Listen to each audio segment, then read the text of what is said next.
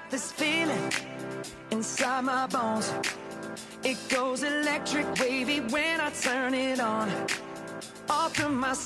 Y ya está con nosotros eh, David Gallego desde tu oficinista.es. David, buenos días. Buenos días, Rafa, y buenos días a todos. Bueno, hoy, por cierto, vamos a estrenar una nueva sección en el programa, el tip del oficinista. Cuéntanos un poquito cómo es esto. Pues sí, vamos a lanzar una serie de píldoras cada día donde, bueno, demos algún consejillo que seguramente que para el, pues eso, para el día a día de, de la persona que trabaja en la oficina son algunas veces trucos que pueden parecer un poco tontos, pero que seguramente a más de uno le van a, le van a ayudar y le van a sacar de un apuro. Es bueno que vayamos incluyendo secciones que para nuestros oyentes les venga de maravilla pues para, para esa funcionalidad del día a día. Pues sí, al final es lo que intentamos porque bueno, somos un poco digamos principiantes, yo me refiero en el tema este y bueno, se intenta al final poco a poco el que la gente le vaya encontrando más interesante, también a través del feedback que te van dando. Bueno, pues a ver si somos capaces de, ir haciendo un programa que cada día les guste más y sobre todo les sea útil, que al final yo creo que es un, un servicio público, un programa tipo servicio público que la gente puede aprovechar y puede, puede adaptar cada día para hacer en su oficina o en su vida incluso particular, porque tocamos tantos temas que algunas veces no solo son de oficina, así que esa es la idea, ojalá que, que lo estemos consiguiendo. Bueno, hoy volvemos a temas de productividad. Pues sí, hoy vamos a hablar de temas de reuniones porque además me pilla muy cerca que eh, hace poquito estuve en una reunión, en, bueno, una reunión más bien era un taller de temas de productividad y se trataron temas muy interesantes, era, era bueno, básicamente sobre productividad de la forma que ya lo hemos hablado aquí alguna vez, tareas, calendario, un poco, un poco todo eso, pero también se, se trató un poco de refilón el tema de reuniones y había algunas dudas y yo, bueno, ya más o menos hay gente que me conoce y me preguntaban y demás, entonces creo que creo que es bueno el, ver algún algunos puntos a ver si nos pueden ayudar y, y sobre todo tomamos en serio, digamos, para hacerlo así cada vez que tengamos que hacer una reunión, al final hacemos muchas y muchos días y, y al cabo de la semana muchas empresas, muchísimas veces, pero no quiere decir que lo hagamos bien porque nos pasa como como con el correo, que, tenemos todos los días un montón de correo y lo leemos un montón de días y al final lo chequeamos mil veces al día, no, no, lo, no lo testeamos bien, no tenemos un horario, no tenemos, digamos, unos hábitos, que es lo que vamos a intentar dar algunos hábitos para que al final la gente, pues eso, tome, tome esos hábitos como suyos y le haga ser más productivo. Bueno, pues empezaremos a organizarnos, pero ahora lo que vamos a hacer es irnos con las noticias que destacamos durante la semana. Pues sí, vamos a ver que algunas creo que son bastante interesantes. Empezamos por una de WhatsApp, algo que la verdad que no parecía que pudiera ser una realidad y quizá en breve lo sea. Y es que tú puedes mandar un mensaje, o vas a poder, mejor dicho, aún no está implantado, vas a poder mandar un mensaje y recuperarlo cuando el otro no lo ha leído todavía, claro algunas veces supongo que a todo el mundo nos ha pasado que estás preparando un mensaje o, te pilla o muy cabreado, muy contento, muy tal, y por el impulso lo, y luego dices, madre mía, sí. O, lo mandas por error a alguien que no es, y en fin, el tema de la mensajería muchas veces da, da lugar a estos errores. Y, y, a partir de a partir de ahora ya se va a poder, no, no inmediatamente, según las actualizaciones que vayan teniendo en función de las distintas plataformas, iOS y Android, pero ya se va a poder borrar los mensajes enviados. O sea que creo que a más de uno le vamos a dar una alegría con, con esta. La verdad es que WhatsApp poco a poco, muy poco a poco, lentamente, suele suceder en este tipo de aplicaciones. Se van actualizando. Eh, no es conveniente actualizarlo todo de repente, sino que eh, vaya paulatinamente pues para que la gente se, siga, siga enganchada. Exactamente. Eh, es una de las novedades de WhatsApp. Me parece que había otra que van a lanzar en otra de las... que, que era otra de las novedades que va a lanzar WhatsApp dentro de su de sus ah, de su aplicación y que será dentro de poco es que cuando, por ejemplo, el, eh, el eh, cualquiera de los que tengamos agregados cambie de estado, lo podamos lo podamos saber el estado este que pone con la foto. exactamente, cuando ponga el estado postal, eh, ah, no lo van a cambiar. Lo notifica, lo mejor que... yo no le di mucho porque tampoco cambia mucho el estado. ¿eh? Yo tampoco lo cambio mucho, lo, solo cambia de Paco a Ramos, como dicen eso, igual que la foto. Pues alguna vez que te sale alguna foto así un poco más y dices, mira, esta voy a poner en el WhatsApp por lo menos que, que se puede ver. Pues sí, la verdad que al final estas aplicaciones y WhatsApp yo creo que también, como tú dices, poco a poco, pero se va también intentando acercar un poco más al usuario. Al final, muchas veces parece que, eh, estas aplicaciones que tienen tantísimos millones de usuarios no, no escuchan realmente al usuario, que, parece ser que, es el que menos importa, cuando realmente tendría que ser el que más importa. Pero bueno, yo WhatsApp creo que, por ejemplo, con lo de la, la, la marcha atrás que tuvo con aquel tema de compartir datos con Facebook directamente, que luego ya te daba la opción de no compartirlos, o, o no sé, con temas así similares que ha ido teniendo también en, en diseño, escuchando a los usuarios, la verdad que eso para mí es de luego de aplaudir, porque no es fácil que una plataforma con tantísimos millones de usuarios al final dice, mira, pues yo pongo esto y ya está. Y bueno, aunque no es del tema, pero lo mismo, de la misma familia que WhatsApp, tenemos a Instagram, que también es del señor Zuckerberg, y, lo mismo, ha, copiado muchas cosas que no, que no tenía, pero, pero ha puesto muchas también escuchando al, pues eso, al usuario, que al final yo creo que es lo principal, la verdad. Y vamos con otra resolución de juzgado, ya que roja directa, en este caso a España, porque ya, yo ha toreado a, juicios americanos. Sí, sí, ha toreado mucho. Pero aquí en España parece que no, la, que no le sale la cosa, aunque la sentencia no es firme, pero sí que tiene que cerrar todas las webs y además tendrá que indemnizar a Movistar Plus. Pues sí, parece ser que ya se le va a acabar el chollo, aunque hay, siempre hay alguna duda de alguna página que también de roja directa, pero que no tenga nada que ver con el nombre y demás, y, esté camuflado. Y, y bueno, parece que, como decimos, va a tener que cerrar todo. Va a tener además que indemnizar a Movistar. No se sabe la indemnización, sí que se cree que anualmente ha podido causar un perjuicio de 500 millones de euros a, Movistar. Yo no sé si serán 500 millones, pero seguro que le ha perjudicado mucho. Entonces, bueno, yo diría que es una buena noticia también, porque al final lo de la piratería y demás, eh, el, que podamos ver los contenidos que vemos y con la calidad que vemos, es, así porque se pagan y porque tienen un, un coste que es lo que hacen que le pueda dar esa calidad. Al final, cuando pirateas algo, todo el mundo pirateamos algo, seguro, pero pero bueno, es verdad que este hombre de roja directa ya tenía un monopolio y, y una y una un entramado de, páginas web y demás. se, basa en que son los usuarios los que los que ponían los enlaces de, sí al final ya ellos mismos si tú, basas de, tú estás de plataforma para esos enlaces pues también estás incurriendo en el delito. Ya. Y cuando la piratería a ver todos eh, lo que no podemos hacer es es que nos pongan las herramientas eso sí es verdad. que nos pongan las herramientas, digan, bueno, aquí tenéis esto. Sí, que te lo pongan. Eh, pero no podéis tocarlo, esto no lo podéis hacer. Es decir, no, no, es decir, porque la gente. Lo, eh, eh, no, es verdad, es verdad. y te lo ponen mal dicho, te lo ponen a huevo.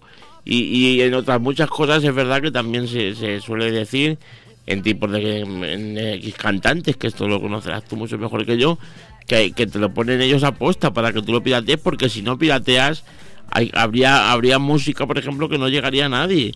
O libros, ciertos ebooks que te dejan gratuitos, que luego no son gratuitos y son, pues eso, como pirateados y subidos por otro, en otro tipo de enlace.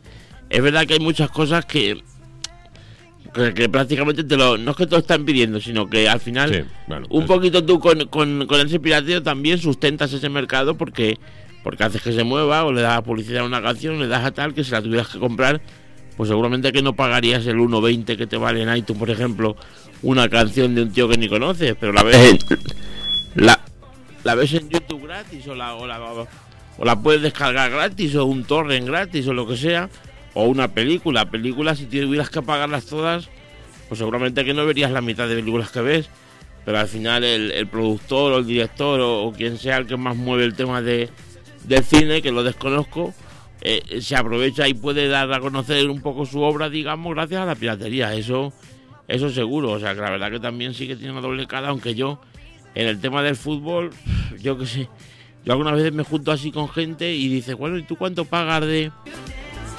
Dejamos el tema de la piratería, que esto habría, podríamos hablar otro día. Sí, podríamos hacer un programa entero, seguro. Y vamos a hablar de, de, de, otras cosas, eh, de otras noticias que traemos hoy. Por ejemplo, Ericsson e IBM han desarrollado un, un circuito de red que va a permitir traer el 5G, que eso va a ser una barbaridad de, de, velocidad para el año 2020. ¿Qué crees? Esto pues parece que está muy lejos, pero está a la vuelta de la esquina. a la vuelta de la esquina. Al final son tres años y la verdad que lo del 5G, bueno, el 4G ya ya va bastante rápido, o sea que la, verdad que lo del 5G no, yo aún no lo puedo ni imaginar, pero sí, la verdad que han hecho un, buen acuerdo IBM y, y Ericsson y bueno, ahora esperar que eso vaya dando sus frutos y si en vez del 2020 puede ser el 2019, pues mejor que mejor. Bueno, pues eh, dejamos las noticias que destacamos en el tu oficinista responde y vamos eh, pues con el tema que nos ocupa hoy. Vamos a hablar de reuniones entonces, ¿no? Sí, vamos a dar antes lo que decíamos al principio, lo del tip de la semana, que para este primer programa en el que lo, lo hablamos y puesto que acabamos de empezar el año, acabamos de terminar un trimestre y es algo que todo el mundo seguramente tiene fresco y me ha pasado con bastantes clientes que, que han notado la diferencia, como dice el eslogan de tu oficinista. Esta semana vamos a hablar, vamos a hablar sobre el tema de facturas, cómo organizarlas, porque muchas veces la gente dice, no, yo las facturas las organizo por, por la fecha en que me vienen. Y bueno, eh, no lo veo mal, ¿vale? Si cada uno al final se organiza como mejor lo hace y lo principal de, un archivo es que tú lo entiendas, porque muchas veces te dicen que tomes un hábito, pero si tú con ese hábito no estás cómodo, lo vas a hacer peor que como tú lo hagas, aunque de la forma que tú lo haces sea errónea, digamos, o no sea la correcta.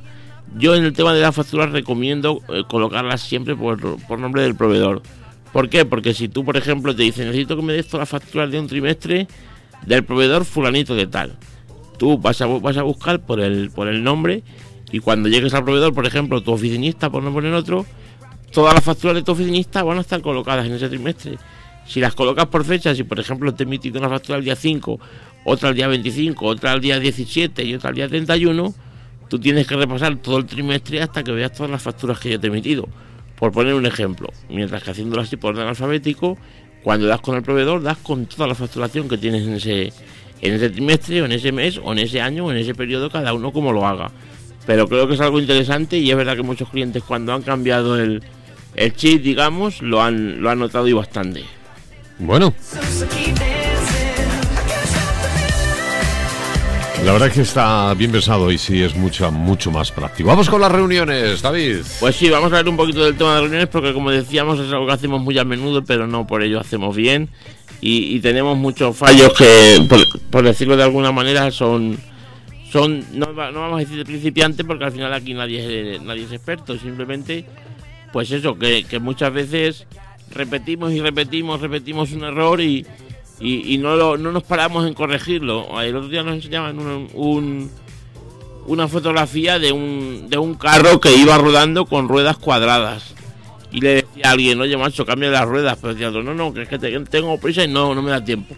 Y nos damos cuenta que a lo mejor si te ponemos las ruedas redondas vamos a ir mucho mejor, aunque tardemos 10 minutos en hacer que esas ruedas vayan un poco mejor, que nos puede parecer a priori que es perder el tiempo. Entonces, bueno, vamos a dar unos, unos tips un poco para que la gente a la hora de organizar las reuniones pueda, pueda tener unas pautas que le vengan mejor. Bueno, eh, me acuerdo, sí que además eh, me llamó mucho la atención lo de leerlo a primera hora y con las reuniones, ¿qué podemos hacer?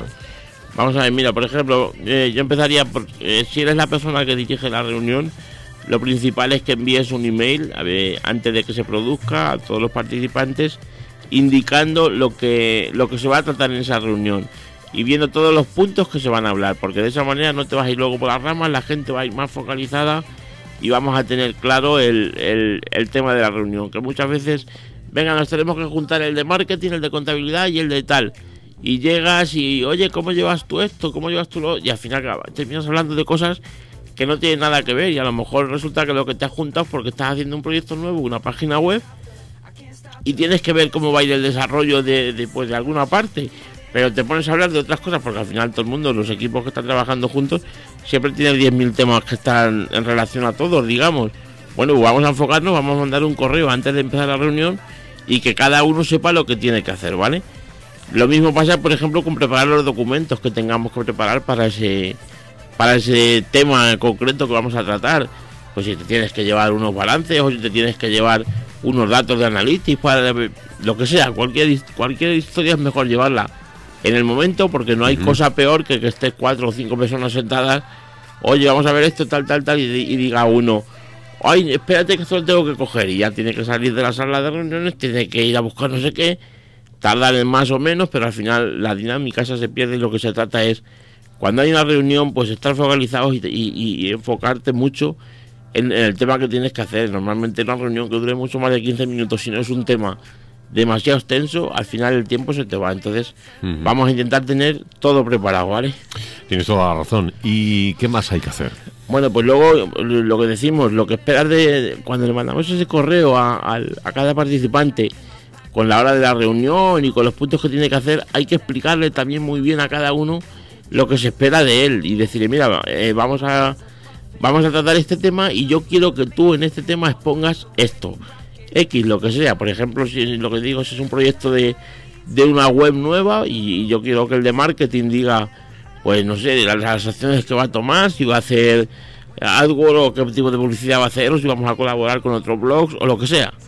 Bueno, pues le digo, yo quiero que tú expongas esto y que veamos si, por ejemplo, contablemente es viable en esta fase del proyecto el, el hacer esto así, así y así. Entonces, esa persona cuando va a la reunión ya tiene claro que él tiene que tomar la voz cantante, que tiene que, que explicar lo que le han lo que le han dado de cometido y que tiene un poco que involucrar al resto del equipo, con lo cual lo mismo, él va a ir va a ir enfocado y además cuando a ti ya te han dicho a priori lo que tienes que hacer, siempre es mucho más fácil el que tú vayas muy muy pendiente de eso que si vas a una reunión que no sabes si vas a tener que hablar o si simplemente vas allí como oyente y a lo mejor no no vas a tener ni siquiera que participar. La verdad es que son cosas de sentido común, pero que como tú dices, no siempre hacemos. Pues sí, la verdad que sí. Luego lo mismo, por ir un poco rápido, el tema de la brevedad, lo comentábamos antes igual. Hay que intentar que sean breves, que sean, que vayan al grano y que, que tratemos lo que haya que tratar, no llegar allí que uno se pida un café, el otro se ponga a hablar de lo que hizo ayer el Barcelona y el otro.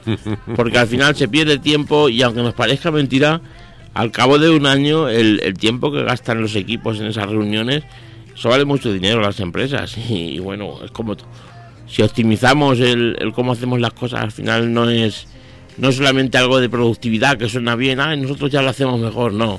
Eso es dinero al final de año y, bueno, lo, hay, lo que hay que intentar es pues, pues no perderlo, ni el dinero ni ese tiempo tampoco. Los consejos para tener una reunión eh, pues productiva al 100%, los que te damos aquí en tu oficinista responde. Vamos con la frase con la cual nos despedimos. Pues sí, vamos a ver, la frase de hoy dice que no hay que apagar la luz del otro para lograr que brille la nuestra. Y creo que es importante y algunas veces nos confundimos y, y nos parece que hay que pisar a uno para, para tú poder salir y no, es al revés. Si, si consigues que apoyarte en esa otra persona, vais a brillar los dos. Si, si al final vas intentando yo, yo, yo y yo, pues probablemente tú, tú seas el que te pegues al final el, el castañazo. Así que vamos a quedarnos con eso. Muy bien, muchas gracias Ángel David. La próxima semana más cosas en tu Venga. oficinista responde. Un saludo, buenos días. Buenos días, Rafa, y buenos días a todos.